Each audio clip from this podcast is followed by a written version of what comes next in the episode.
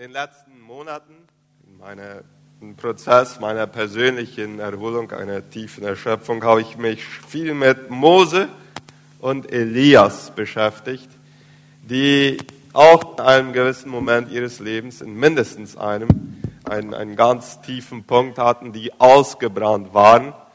Und habe viel für mich gewonnen und heute die Predigt, das ist das Produkt von einem persönlichen Prozess und ich bin guter Zuversicht, dass es für viele andere und für viele von euch eine Hilfe sein kann.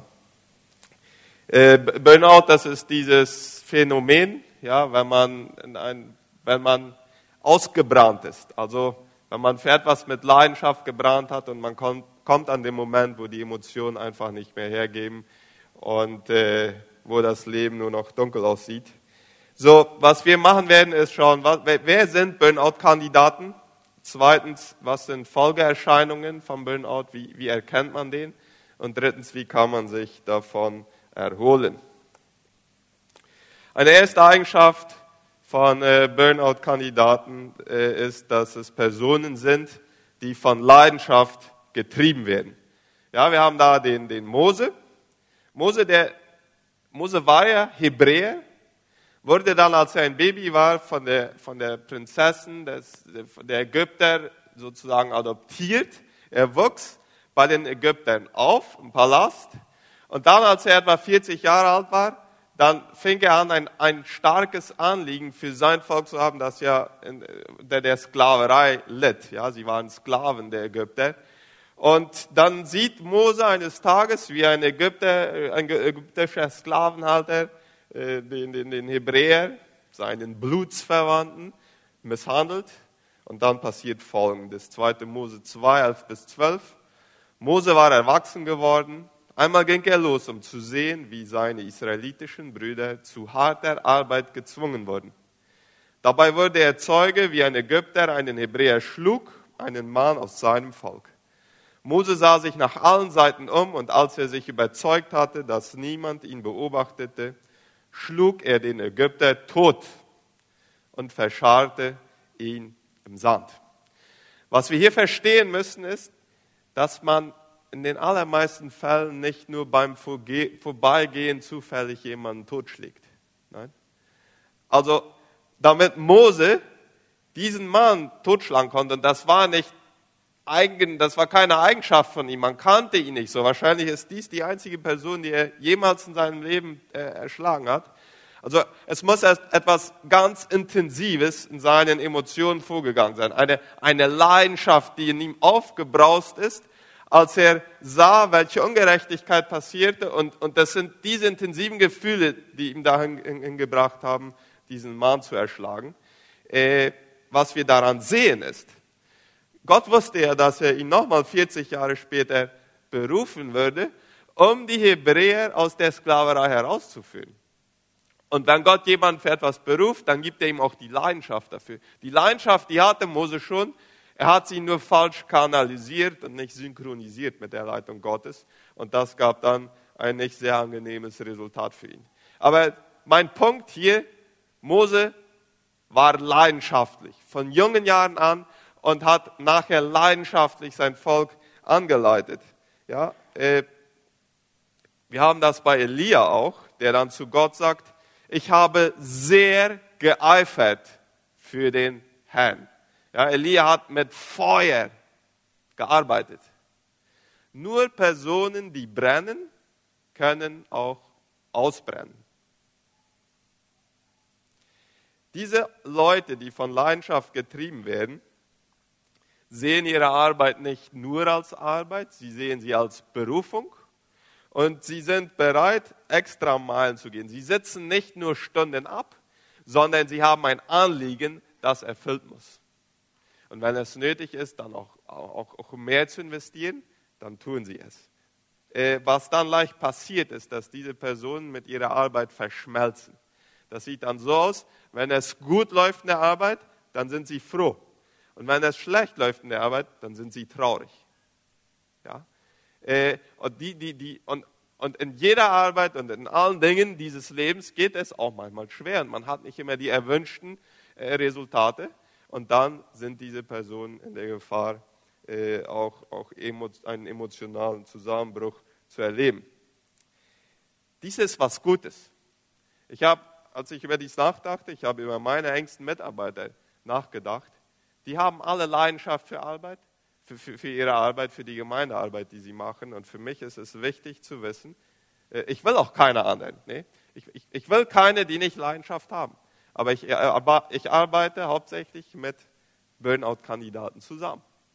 Das, das ist sehr gut, weil die dieses mitbringen. Aber wir müssen uns gegenseitig helfen, unsere Grenzen zu erkennen und die zu respektieren. Eine zweite Eigenschaft von Burnout-Kandidaten sind, dass sie es mit Menschen zu tun haben. Ja, Leute, die jeden Tag mit Maschinen arbeiten, die brennen sehr schwierig aus. Äh, wir haben bei Mose, 2. Mose 18, Vers 13, am nächsten Tag setzte Mose sich hin, um Streitigkeiten zu schlichten und Recht zu sprechen. Die Leute drängten sich um ihn vom Morgen bis zum Abend. Äh, auch Elia hat mit, mit äh, Menschen gearbeitet. Myron Roche, der sich viel mit dem Thema Burnout äh, beschäftigt hat und Seminare dazu gibt, erwähnt in, in seinem Buch, dass Untersuchungen belegen, dass Leute in lehrenden, beratenden, sozialen, medizinischen, rechtlichen und religiösen Berufen viel stärker Gefahr laufen, auszubrennen, als Leute, die eine Arbeit haben, wo viel weniger Kontakt mit Menschen ist. So, äh, das ist das Zweite. Das Dritte, die dritte Eigenschaft von Burnout-Kandidaten. Sie sind erfolgreich. Das ist sehr stark in der Literatur, äh, die ich gelesen habe, hervorgetreten. Äh, Personen, die Erfolge verzeichnen, sind viel stärker in der Gefahr, auszubrennen. Auch, auch die Tatsache, dass man vielleicht geistliche Höhenflüge gehabt hat, wunderbare Erfahrungen mit Gott, schützen nicht davor, auszubrennen. Davon haben wir genug Beispiele in der Bibel.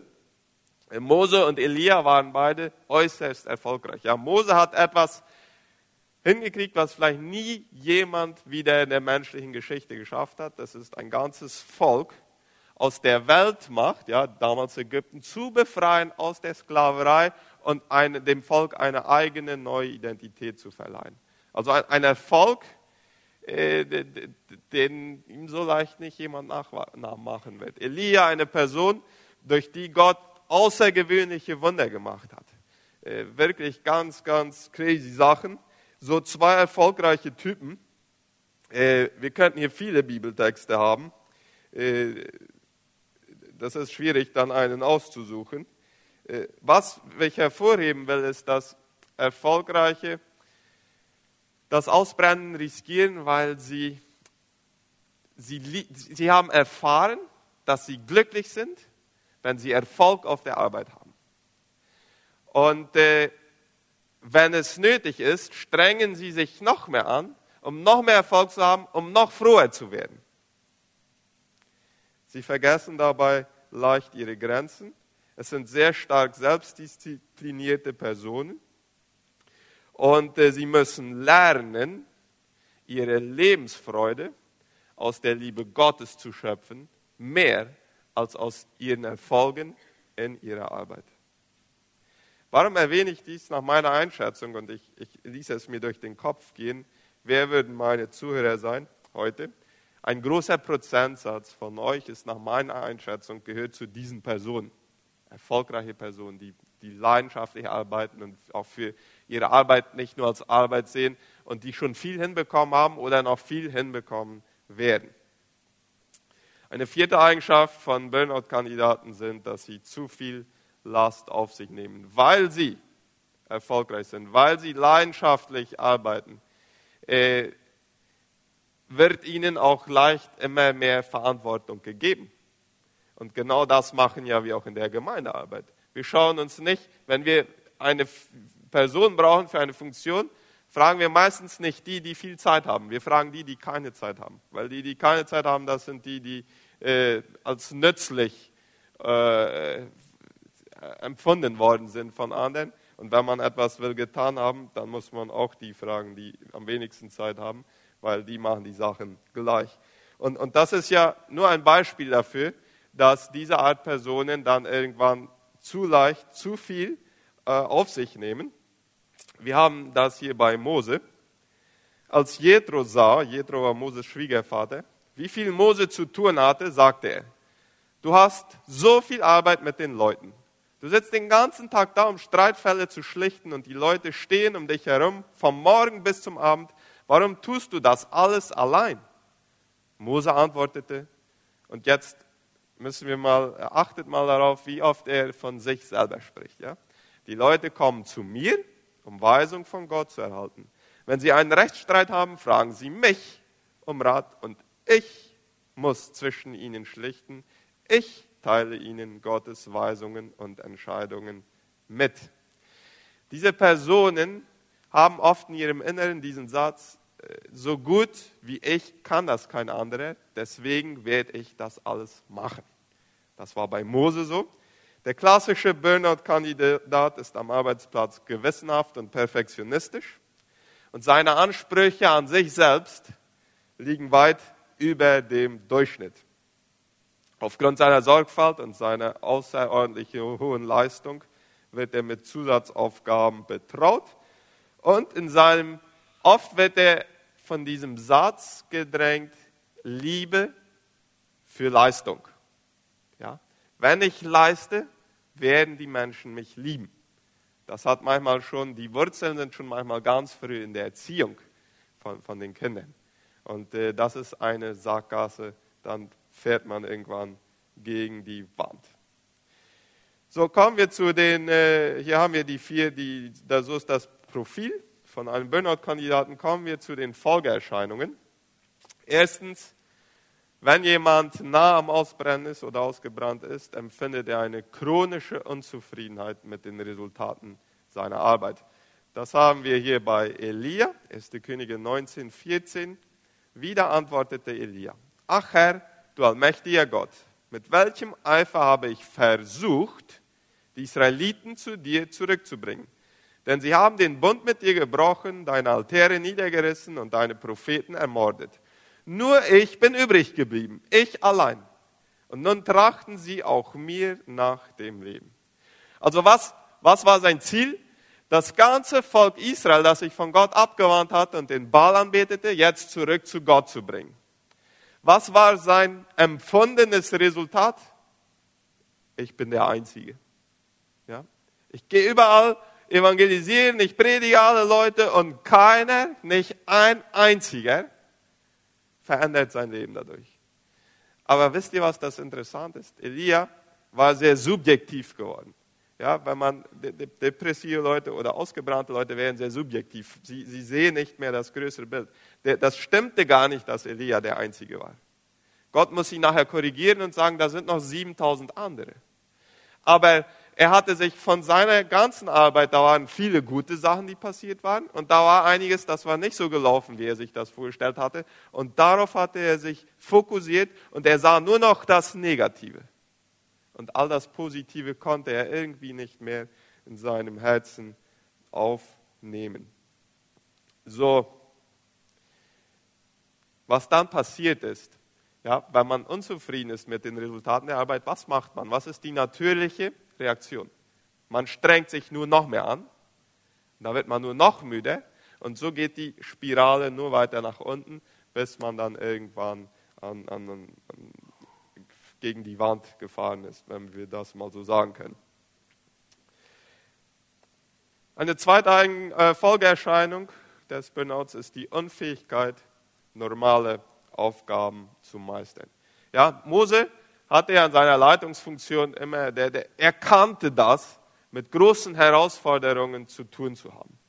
Und dann hier in 4. Mose kommt das Volk, sie weinen und flehen und sagen zu Mose, gib uns Fleisch zu essen. Und dann sagt Mose zu Gott, woher soll ich denn Fleisch für Hunderttausende von Menschen nehmen? Ich kann die Verantwortung für dieses Volk nicht länger alleine tragen, ich halte es nicht mehr aus. So, wir müssen schon zugeben, äh, das Volk hatte 600.000 Männer und dann vielleicht nochmal so viele Frauen und dann vielleicht nochmal so viele Kinder. Also da waren so zwei, drei Millionen Menschen, können das schon gewesen sein. Äh, das war gar nicht eine ganz kleine Aufgabe. Aber für Mose, Mose hatte in der Vergangenheit mit viel größeren Herausforderungen zu tun gehabt.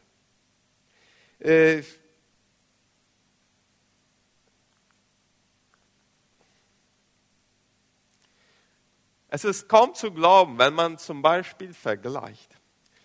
Als Mose nur wenige Monate vorher das Volk aus Ägypten rausgeführt hat und er stand vor dem Roten Meer und hinter ihnen kam, kam das Heer der Ägypter, die sie wieder, äh, die, die, ich glaube, die wollten die alle umbringen oder zurückholen, das wissen wir nicht ganz genau. So, vor sich das Rote Meer, hinter sich das ägyptische Heer. Und dann sagt Gott zu ihm, du sollst deinen Stab in, ins, ins Meer tun und dann wird, wird sich das Wasser aufmachen. Dann äh, hat Mose nicht gesagt, aber lieber Gott, wo soll ich das ganze Wasser hin tun, wenn, wenn, wenn wir hier den Weg frei machen? Ja, er hat es einfach getan und er hat das Volk durchgezogen. Aber was macht er hier? Äh, wenn wir weiterlesen in Vers 21 und 22, und Mose sprach, 600.000 Mann Fußvolk sind es, mit denen ich lebe, und du sprichst, ich will ihnen Fleisch geben. Ja, Gott hatte gesagt, ich werde euch Fleisch geben. Und hier, dann horcht mal darauf, wie Mose reagiert. Kann man so viele Schafe und Rinder schlachten, dass es für sie genug sei? Oder kann man alle Fische des Meeres einfangen, dass es für sie genug sei? Gott hatte zu Mose gesagt, ich werde dem Volk Fleisch geben. Mose fängt an, sich darüber Sorgen zu machen, wie kriege ich es hin, dem ganzen Volk Fleisch zu geben. Ja, wenn wir anfangen, den Druck zu fühlen, das tun zu müssen, was nur Gott tun kann, dann verzweifeln wir am Leben. Ja, auch vorher, als das Volk das goldene Kalb anbetete und Mose kam von den 40 Tagen vom Berg runter und sieht, das goldene Kalb anbeten, das war eine sehr, sehr schlimme Sache. Die, die Existenz des Volkes äh, hing an einem Halben. Und Mose, damals noch mit Kraft, sagte zu Gott, Gott, lasst uns nach vorne schauen, bitte bring dieses Volk nicht um. Äh, ich stelle mich zur Verfügung, gib uns noch eine neue Chance. Ja? Also wo vorher große Herausforderungen waren und Mose voller Kraft und Optimismus gehandelt hatte, da verzweifelt er hier, weil das Volk Fleisch auf dem Teller haben will. Ja, als ich im Januar unfähig war, eine Predigt zu halten, etwas, das ich hundertmal getan habe, dann passierte mir genau das. Ganz normale Aufgaben. Wir sind nicht fähig, das zu machen. Eine dritte Folgeerscheinung des Burnouts, die Beziehung zu Gott leidet. Hört mal, wie der Mose mit Gott spricht. Gott, warum tust du so übel an deinem Knecht? Ja, jede Beziehung, wo man diese Art von Beschuldigung, gegenseitige Beschuldigung hat, da ist etwas, äh, da leidet die Beziehung. Ja? Wenn ihr mir nicht glaubt, Männer, dann fragt, dann sprecht mal so zu euren Frauen nachher. Und dann seht, was das mit der Beziehung macht. So, definitiv, was, was passiert mit Ausgebrannten? Sie suchen oft Sündenböcke für ihren Zustand. Ja, und das macht Mose hier mit Gott. Er macht Gott verantwortlich dafür, dass er so verzweifelt. Äh, es gibt sogar Menschen, leider, die dann in diesem Zustand, weil sie so verzweifelt sind und sich so überfordert fühlen, sich von Gott abwenden und ihren Glauben absagen. Eine vierte Folgeerscheinung. Die Menschen im Umfeld leiden mit. Das sehen wir bei Mose, als Jethro zu ihm sagte, die Aufgabe ist für dich allein viel zu groß, dann reibst du dich nur auf und wenn du als Leiter dich aufreibst, dann sind auch die Leute überfordert. Ja? Äh, ganze Organisationen, Geschäftszweige und Nationen leiden darunter, dass ihre Leiter ausgebrannt sind. Äh, die Ehen werden enorm belastet, von, äh, wenn, wenn ein Partner ausbrennt. Die Kinder leiden mit. Das ist diese Realität, die Tatsache, dass die Menschen im Umfeld leiden, die sehen aus, ausgebrannte oder depressive Personen oft nicht. Und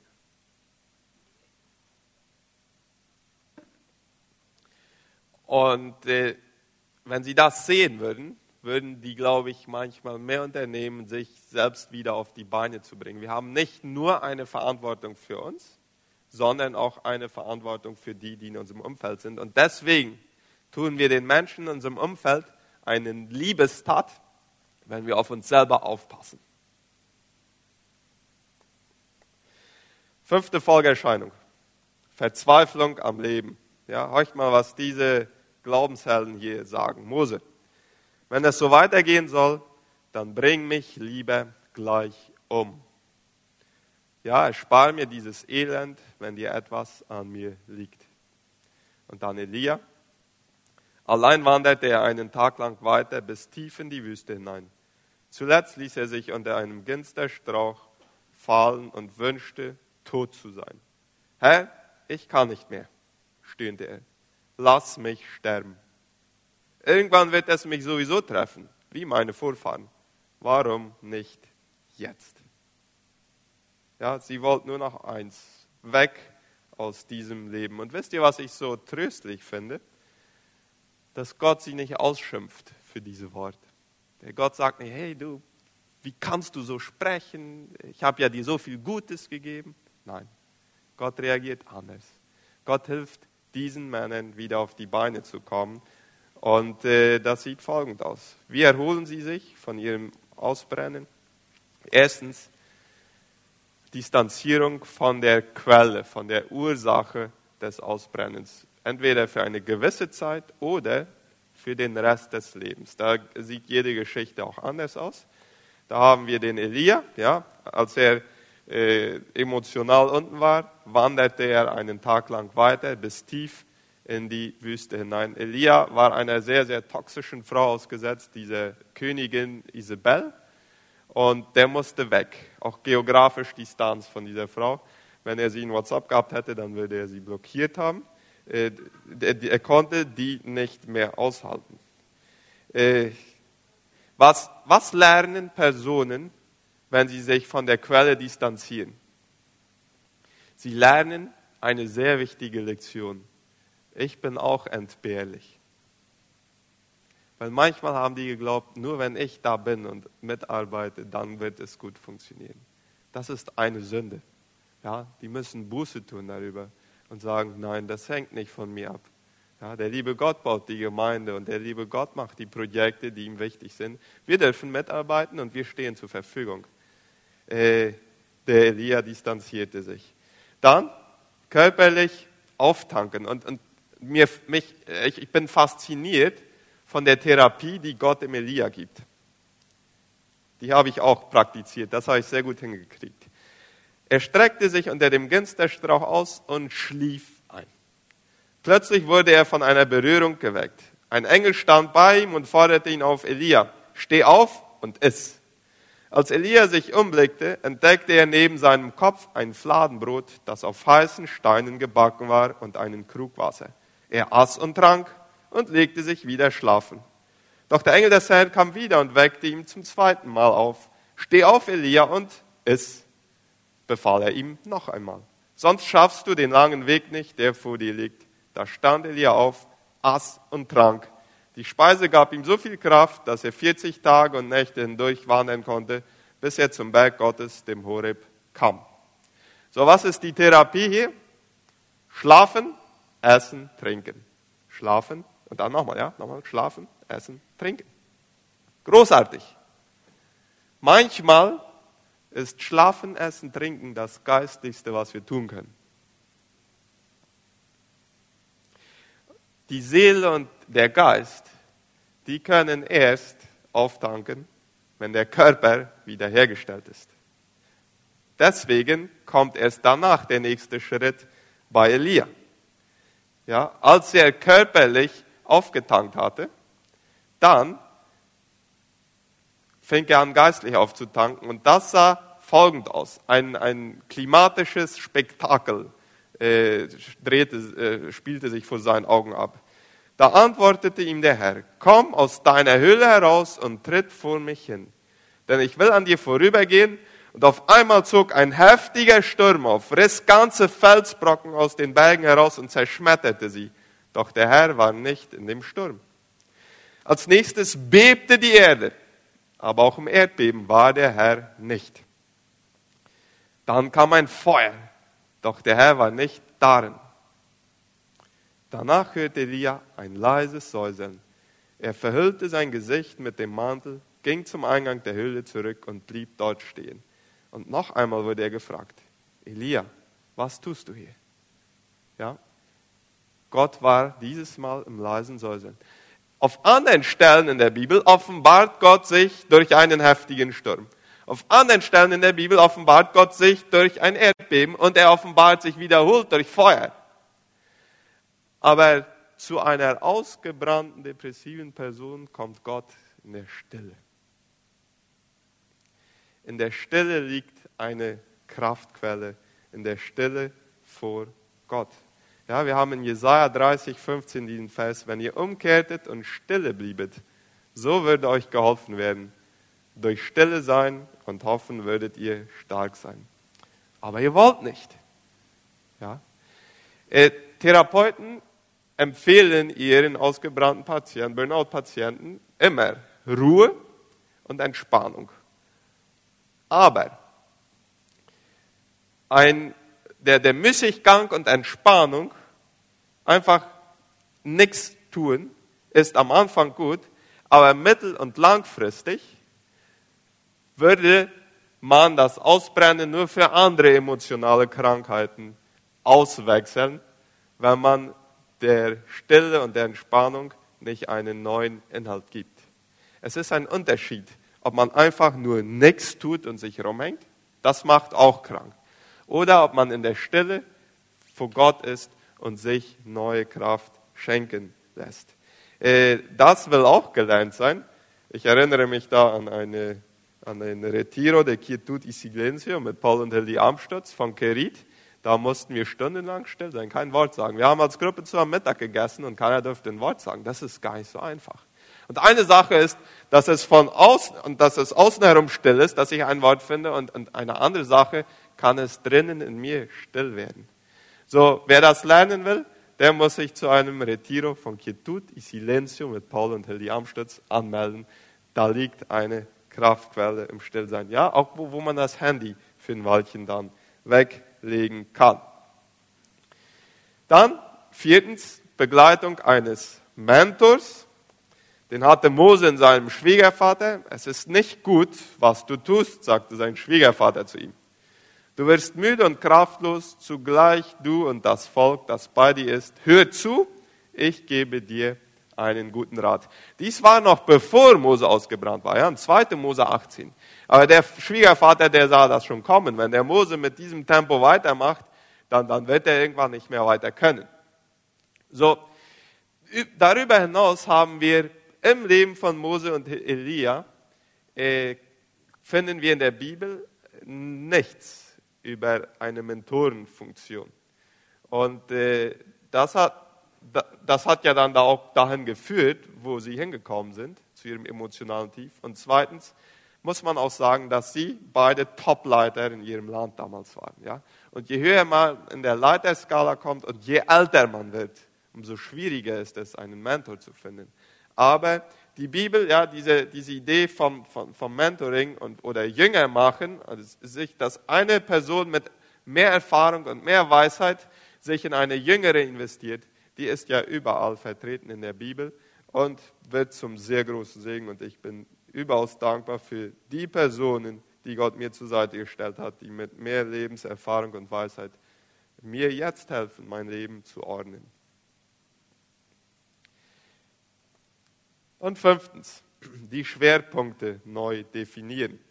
Da sieht das bei Mose zum Beispiel so aus. Gott sagte zu ihm, such unter den Sippenoberhäuptern von Israel 70 Männer aus. Ich werde etwas von meinem Geist, der auf dir ruht, nehmen und auf sie legen. Sie sollen von nun an die Last mit dir teilen. Du musst die Verantwortung für das Volk nicht mehr alleine tragen. Das war die Lösung bei Mose, ja? Mehr Last verteilen. Bei Elia gibt es eine andere Lösung und das finde ich so interessant. Es gibt nicht ein Rezept, das für alle funktionieren wird.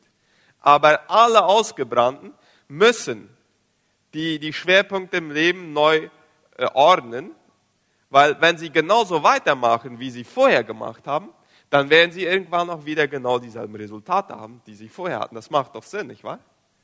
Äh, bei Elia sah das so aus. Da gab der Herr ihm einen neuen Auftrag. Elia, geh den Weg durch die Wüste wieder zurück und weiter nach Damaskus.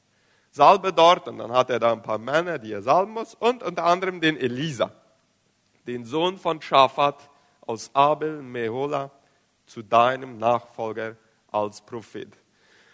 Bei Mose gab es eine Restrukturierung, die ihm es möglich machte, nochmal fast 40 Jahre weiter in der Leitungsposition zu bleiben. Bei Elia gab es einen Cut. Ja, also hier ist zu Ende, was hinter dir liegt. Den Auftrag hast du erfüllt, das Volk versuchen zurück zu mir zu bringen vom Götzendienst. Jetzt gebe ich dir noch einen neuen Auftrag und der war schon nicht mehr sehr lang, der war kurz und bald danach konnte der Elia dann auch zum Vater im Himmel fahren. So, hier haben wir die fünf Schritte, die ich identifiziert habe bei Mose und Elia für die Erholung vom Burnout. Abschließend zwei Gedanken, kurz. Die Bibel ist voll davon, wenn wir an unsere Grenzen kommen, dass Gott dann das Steuer in die Hand nimmt und Neues schafft. Und Myron Roche, den ich schon zitiert hatte, sagt, wenn Sie, sich, wenn Sie bei sich das Ausbrennen erleben, müssen Sie sich darüber klar werden, dass es mehr als Licht am Ende des Tunnels gibt. Der ganze Rest Ihres Lebens wartet darauf, gelebt zu werden. Die Lektion, die das Ausbrennen lehrt, kann die Zukunft sogar noch freudvoller machen als die Vergangenheit. Also, wenn jemand durch schwierige Zeiten geht, durch emotionale Müdigkeit, das Leben ist noch nicht dahin. Es kann neue Kraft, neue Hoffnung und neue Freude geben. Amen.